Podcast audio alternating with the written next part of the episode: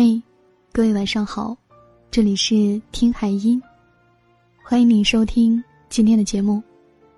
大家可以在微信公众号搜索关注“听海音”，每天晚上我都会用一段声音陪你入睡。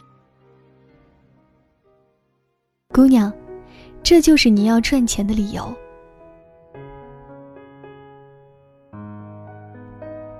你坐在我面前，年轻白皙的面孔上写着茫然，无辜的大眼睛眨眨的。你问我，为什么女孩子要努力赚钱啊？姑娘，这个问题问的不错。我反问，如果不赚钱，你打算花谁的钱？父母的，男友的，老公的，将来还可以花儿女的，听起来似乎还不错。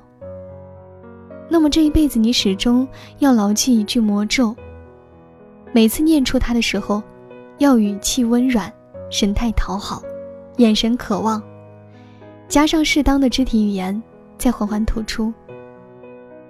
拜托，钱不够用了。哪怕被拒绝，也要始终保持微笑，持之以恒，不屈不挠，软磨硬泡，甚至还要付出一些其他的代价，才能达到目的。成功的速度也许很快。说出这句话以后，银行卡里的零头增加了，钱包里的钞票变厚了，想买的包包、衣服、化妆品都到手了，简单明了，不伤大脑，尽管。近似于乞讨。永远记住一句话：别人挣的钱不是不够你花，就是不给你花。在父母面前要钱的你，始终是没长大、不让人省心的孩子。他们天天操心，将来我们去了可怎么办呢？在老公面前要钱的你，哪怕生了孩子、操持家务累得半死，对方还是偶尔露出不耐烦的神色。怎么总是花的这么快？知不知道我在外面挣钱有多难？如果幸运一些，成了家里那个管钱的，也难免要时刻提防老公那些鞋垫下、橱柜里的小金库。孩子补课费都不够了，还偷偷存钱，别哪个小婊子的。在儿女面前伸手要赡养费是天经地义，但若毫无积蓄，便是把老来的命运。交到儿女身上，碰上孝子贤孙还好，最多不过感受几分轻狂恩赐的神色；若是不孝，那该面临何种晚年惨淡情况，几乎不敢想。字字残酷，却是现实无比。经济基础决定上层建筑，实践在社会每一个角落里。认识一个姑娘，那天给我打电话，忽然哭了起来，问她怎么了。她说：“今天下班后，在院子里看到一只流浪狗妈妈生了一窝小狗。天气冷，它们冻得瑟瑟发抖。他喜欢又可怜，却不敢收养。原因很简单，他收入十分微薄，每天光是吃住就捉襟见肘，实在养不起那么多小狗。他默默地看了一会儿，最终还是一步三回头的离开了。他抽泣地说：‘其实只是一件特别小的事情。’”但不知为什么，就是莫名的委屈。以前总觉得赚多赚少无所谓，穷也没什么可怕的。可是转身离开那窝小狗时，才觉得，有些美好的东西，富裕了不一定得到，但穷困就一定会不断的失去。他加重语气对我说：“最可怕的是，穷，连善良都失去了底气。”另外还有一个姑娘，她像你一样漂亮。恋爱谈了一场又一场，男友换了一个又一个，可她总是不开心。问她为什么，她想了半天以后说：“可能是我总花他们的钱吧。花有钱人的钱，总是心里没底，不知道对方需要他付出什么样的代价才能偿还这些消费，也不知道万一有一天他不再喜欢他了，会不会因为花了他太多钱，而不好意思不敢离开。花没钱人的钱。”则更难堪，知道他每一分钱来之不易，若真的喜欢对方，更是生出愧疚，心头沉重。如此循环，他总是不快乐。许多女孩子都声称要找一个有钱的、不求回报的好男人嫁了，却不想想，这天上的馅饼就非要落到你头上吗？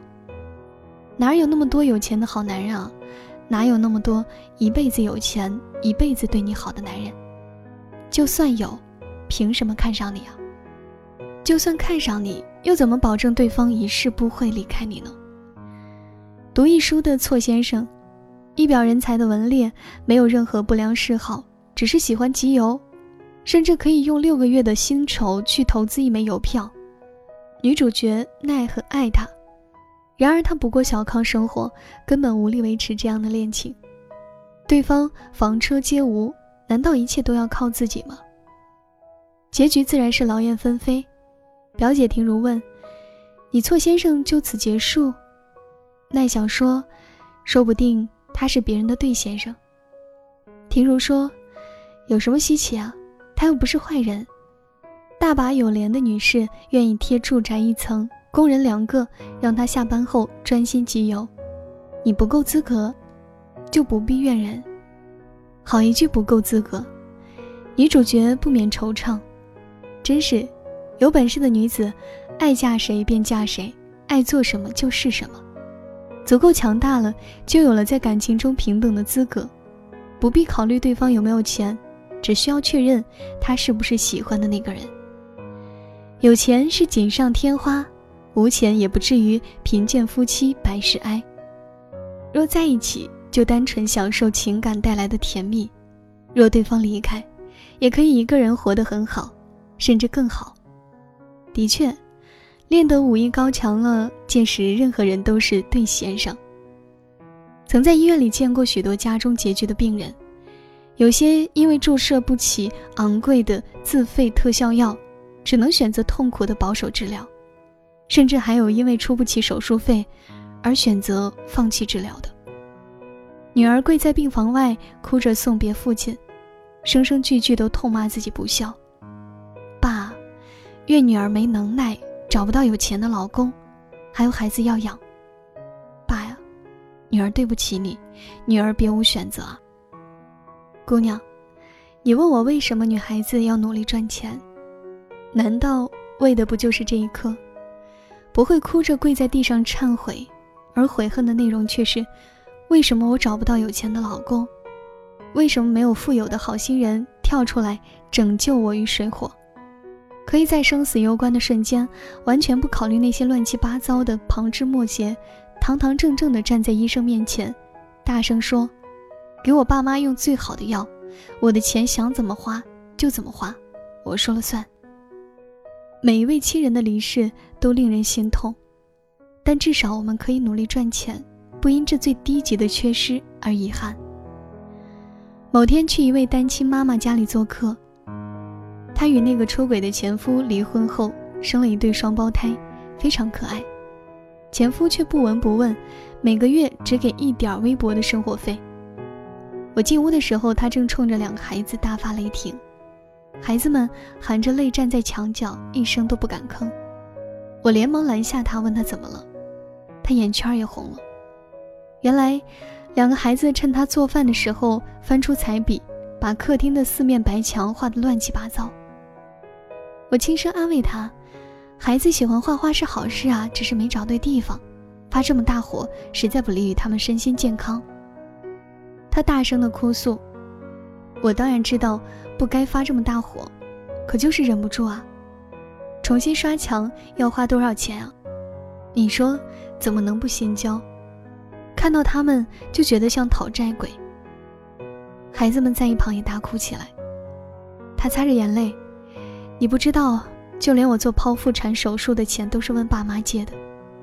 只恨当初怎么就一门心思的做全职太太，现在出去应聘都没有人要，没有钱，内到外都是火气，哪有心情带孩子？我不知道该怎么继续劝说他，却想起另外一位情况类似的朋友。这位朋友是未婚生子，更惨的是，不但她的男人没担当的消失了。连家人也觉得丢脸，而和他断绝了往来。好在他是非常优秀的影视编剧，恋爱前就有不少的存款。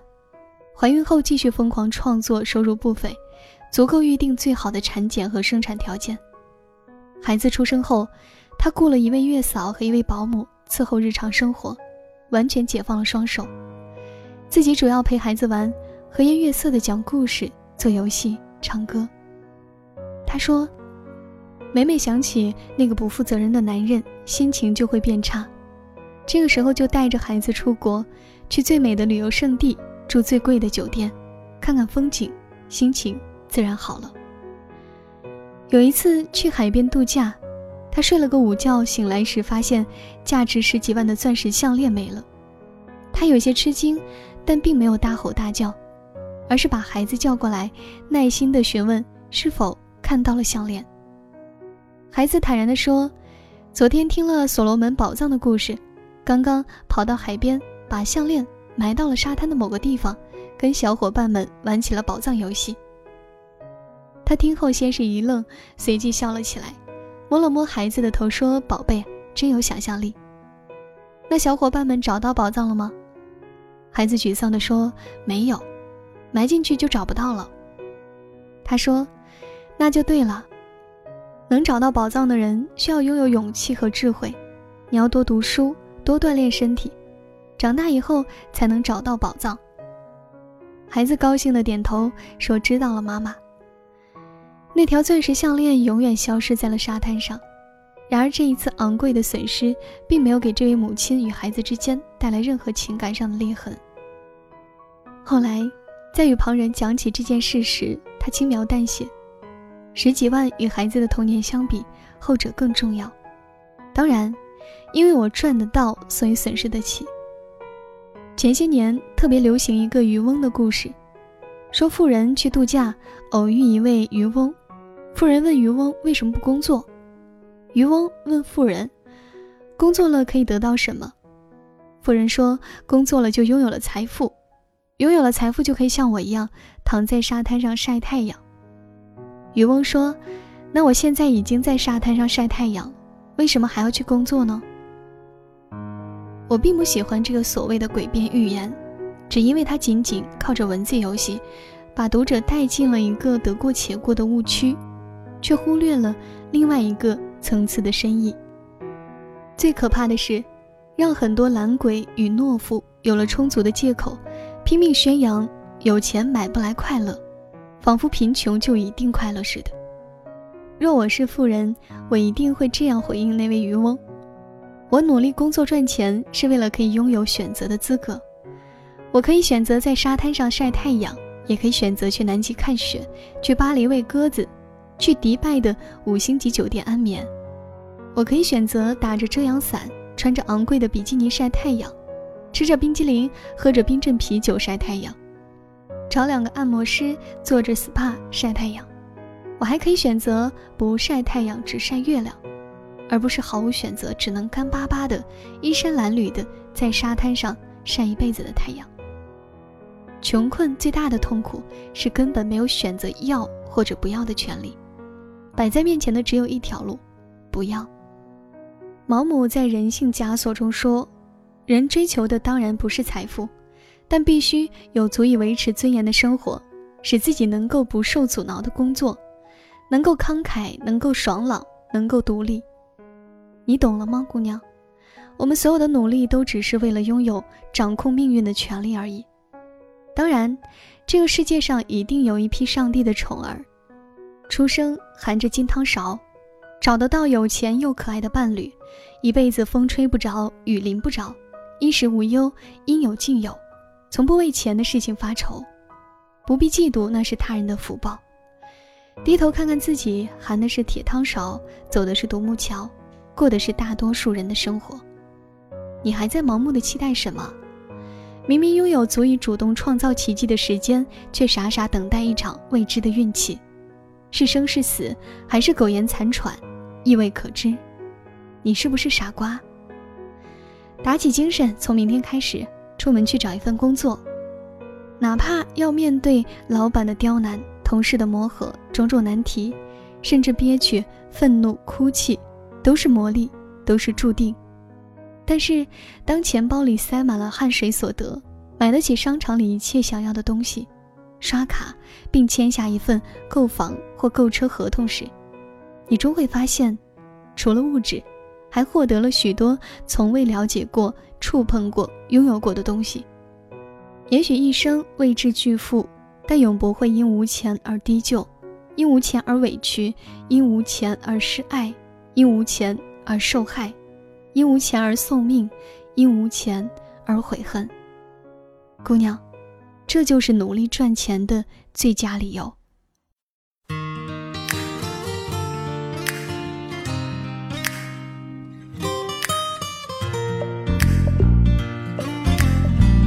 要带你到处去飞翔，走遍世界各地去观赏，没有烦恼，没有那悲伤，自由自在，身心多开朗，忘掉痛苦，忘掉那悲伤。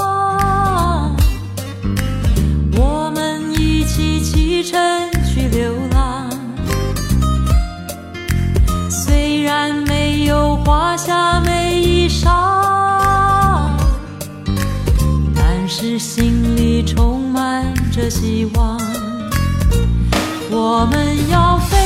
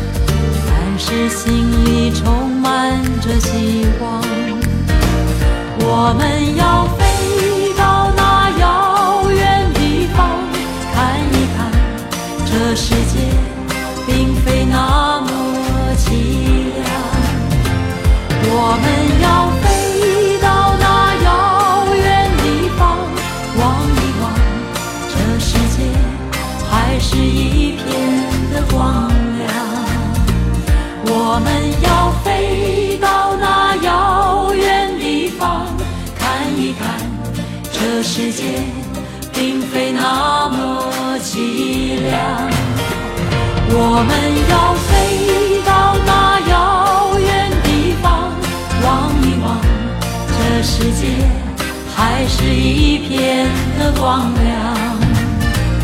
我们要飞到那遥远地方，看一看，这世界并非那么凄凉。我们要飞到那遥远地方，望一望，这世界还是一的光亮。我们要飞到那遥远地方，